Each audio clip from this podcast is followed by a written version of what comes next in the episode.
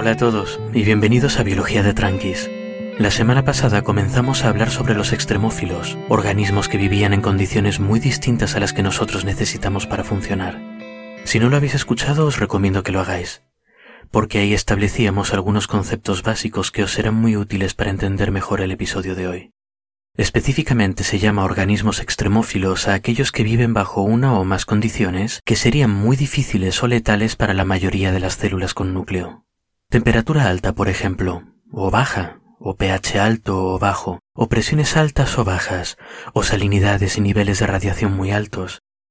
Si queremos hilar un poco fino, podemos distinguir entre organismos extremotolerantes, que prefieren vivir en condiciones normales, pero pueden soportar condiciones extremas, y extremófilos verdaderos, organismos con una biología tan distinta de la nuestra que prefieren esas condiciones que nosotros llamamos extremas a las más normales, entre comillas, que nos gustan a nosotros.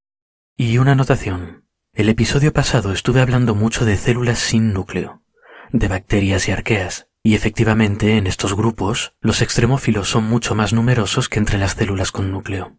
Pero también hay células con núcleo que pueden vivir en ambientes extremos. Muchos organismos unicelulares, algunos invertebrados como por ejemplo el ya famoso tardígrado, y notablemente muchos tipos de hongo, que parecen ser capaces de aguantar de todo. Jamás hay que subestimar a los hongos. Pero las bacterias y arqueas son las que cuentan entre sus filas con la mayor cantidad de extremófilos, y con los extremófilos que viven en las condiciones más difíciles. Son además los que tienen entre ellos organismos con metabolismos completamente distintos al nuestro, metabolismos que les permiten vivir en lugares que a nosotros nos parecen infernales. Y ya que hablamos de infiernos, empecemos por ahí.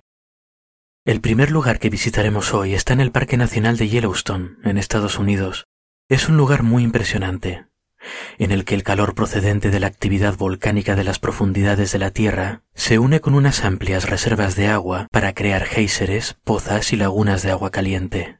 Es un paisaje alucinante, entre bello y aterrador. Os dejaré una foto en la descripción, aunque es bastante famoso.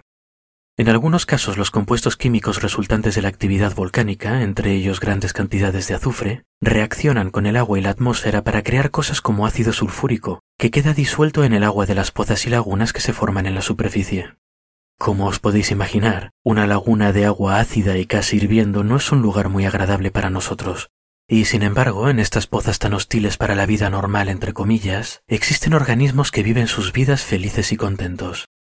En este caso particular estos organismos son arqueas, organismos unicelulares sin núcleo parecidos a las bacterias a primera vista, pero con una bioquímica lo suficientemente distinta como para merecer su propio dominio. Las arqueas son las campeonas de los extremófilos. Muchos de sus representantes viven en este tipo de lugares hostiles y muchas veces remotos. Por ello, a muchas de ellas no hemos podido llegar a verlas directamente. Muchas de las arqueas, pero también representantes de los otros dos dominios, forman parte de lo que algunos microbiólogos llaman de forma bastante simpática materia oscura microbiana. A la materia oscura microbiana se le da este nombre debido a un parecido conceptual con la materia oscura en astrofísica. De la misma forma que suponemos la existencia de la materia oscura debido a evidencia indirecta, pero no la hemos observado directamente, hay una cantidad enorme de bacterias y arqueas repartidas por los lugares más remotos del mundo que todavía no hemos sido capaces de ver directamente.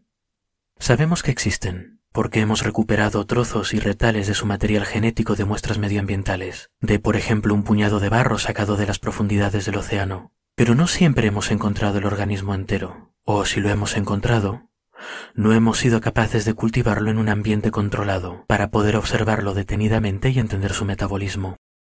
Los organismos que viven en estas pozas de Yellowstone, a temperaturas de unos 80 o 90 grados centígrados y a pH tan ácidos como nuestros jugos digestivos, son parte de este dominio arquea del que todavía nos queda tanto por aprender. Aunque estas en concreto, que las podemos llamar arqueas infernales, por ejemplo, sí que las conocemos con cierto detalle, y de hecho algunas se cultivan de forma común en el laboratorio y se utilizan para estudios genéticos.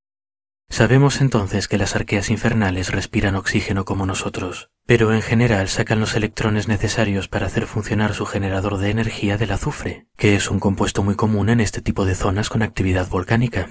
Pero ¿cómo aguantan las condiciones de temperatura y acidez tan grandes que hay en estos sitios? Bueno, como vimos en el episodio pasado, las temperaturas altas hacen que las moléculas se agiten, y eso crea inestabilidad en la estructura de los componentes celulares, las arqueas infernales sobreviven en estos lugares debido a que tienen componentes en sus membranas que las mantienen estables. Lo mismo con las proteínas, que tienen formas muy precisas determinadas por un pliegue cuidadoso de una cadena lineal de aminoácidos. Si pierden estas formas, dejan de cumplir su función, y eso es muy malo, como os podéis imaginar. Para evitar esta catástrofe, las proteínas de las arqueas infernales tienen composiciones y estructuras que las hacen más rígidas, con enlaces internos entre moléculas más difíciles de desestabilizar por la agitación de la temperatura. Cuentan además con una serie de proteínas cuya única función es pegarse a otras proteínas que tengan problemas para mantener su forma y ayudarlas a plegarse de nuevo y estabilizarse. Por otro lado, el lugar altamente ácido en el que viven les da otro problema, en el sentido de que, como vimos en el episodio pasado, un ambiente ácido implica un exceso de protones en el agua en la que viven las arqueas. Dentro de la arquea el ambiente es menos ácido, hay menos protones. Y claro, a la física como siempre le gusta la homogeneidad, así que el resultado de esta situación son un montón de protones que están constantemente intentando entrar en la célula. A la célula esto no le conviene, porque acidifica su interior, lo llena de protones positivos que reaccionan con componentes celulares, se entrometen en reacciones clave y siembran el caos en general. La respuesta de las arqueas a este exceso de protones en el ambiente son componentes en la membrana que les hacen a los protones la vida un poco más difícil a la hora de entrar, y también proteínas que se sitúan en la membrana y bombean protones de dentro de la célula hacia afuera. Así que como vemos, las arqueas infernales están muy adaptadas al lugar donde viven, y no son las únicas ni las mejores. Existen organismos que viven alegremente en torrentes que llevan desechos de minas, extremadamente ácidos, tanto que sus pHs alcanzan valores bajísimos, a veces negativos. Si metieseis la mano en estas aguas, por llamarlas de alguna forma, sufriríais quemaduras graves, pero hay otros organismos que viven y se multiplican felices en estos torrentes, sacando energía del metal, al igual que algunos biólogos. Por otro lado, hay organismos recuperados de fumarolas submarinas que han sobrevivido sin demasiado problema a temperaturas de 121 grados centígrados, que son las que usamos los humanos para esterilizar cosas al vapor, como habréis visto en cualquier restaurante o en cualquier bar cuando lavan la vajilla.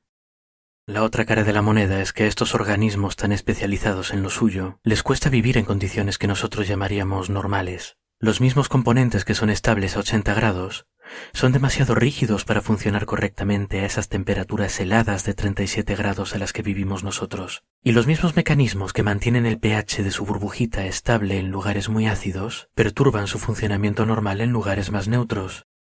Las arqueas infernales, entonces, se asoman a la orilla de su lago de ácido hirviendo, nos miran extrañadas y se preguntan ¿Cómo sobreviven estos extremófilos de dos patas en un ambiente tan hostil para la vida? Y ya que hablamos de ambientes hostiles, pasemos al siguiente, en el que el protagonista en este caso es la sal. Como vimos en el episodio anterior, la salinidad del agua puede causar problemas a niveles elevados, ya que si en el agua hay mucha más sal que la que está dentro de una célula dada, las leyes de la física tenderán a hacer que el agua de la célula salga al exterior por ósmosis, desecando la célula y dañándola o matándola. Sin embargo, la vida es capaz de adaptarse para sobrevivir incluso en ambientes con mucha sal. Un ejemplo son las bacterias que viven en la laguna Lejía, un cuerpo de agua extremadamente salino en el altiplano chileno, cerca del desierto de Atacama. Atacama, por cierto, es un auténtico paraíso de los extremófilos y un lugar impresionante que os recomiendo visitar si tenéis la oportunidad.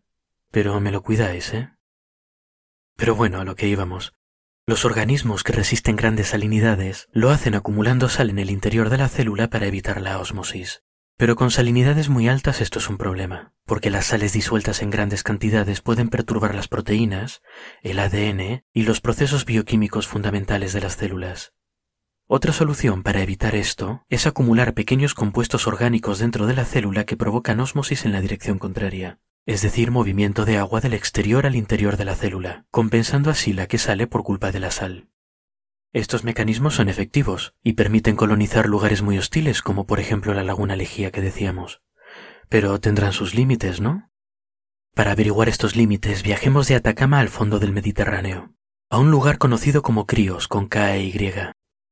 Crios es lo que se conoce como una cuenca anóxica y presalina de aguas profundas. Estos lugares son algo increíble.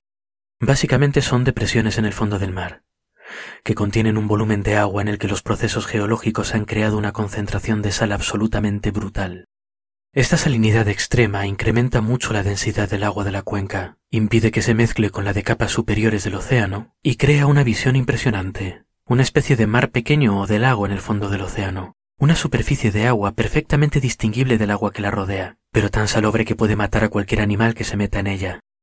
Críos, pues, es una de estas cuencas, un auténtico abismo a más de tres kilómetros bajo el mar, un cuerpo de agua sin luz, al que tampoco llegan oxígeno ni materia orgánica del océano que la rodea, un lago de salmuera venenosísimo, con concentraciones de sal que superan el límite teórico para la vida, por muy bien adaptada que esté. La cantidad de sal disuelta en críos no solo debería dejar a cualquier célula seca, sino que las sales al disolverse crean átomos cargados, cloro negativo y sodio positivo, por ejemplo, en el caso del cloruro de sodio, de la sal de mesa. Tanta cantidad de cosas cargadas flotando debería perturbar la estructura de membranas y otros componentes, y por tanto evitar que las células funcionasen. Pero por supuesto, si hay algo que le gusta a la vida es callarnos la boca a los biólogos. En los últimos años, las muestras que se han tomado del agua de críos han revelado la presencia de compuestos químicos que normalmente son productos del metabolismo de cierto tipo de bacterias, que sacan sus electrones del azufre y se los pasan al dióxido de carbono, creando energía y materia orgánica en el proceso. Así que parece que la vida sí que ha llegado allá abajo al fin y al cabo. Todavía no hemos visto directamente a estos organismos que viven en el abismo salobre de críos, totalmente fuera de las condiciones que creíamos posibles para la vida, pero quizá pronto encontremos evidencia más directa, y esto sería muy interesante.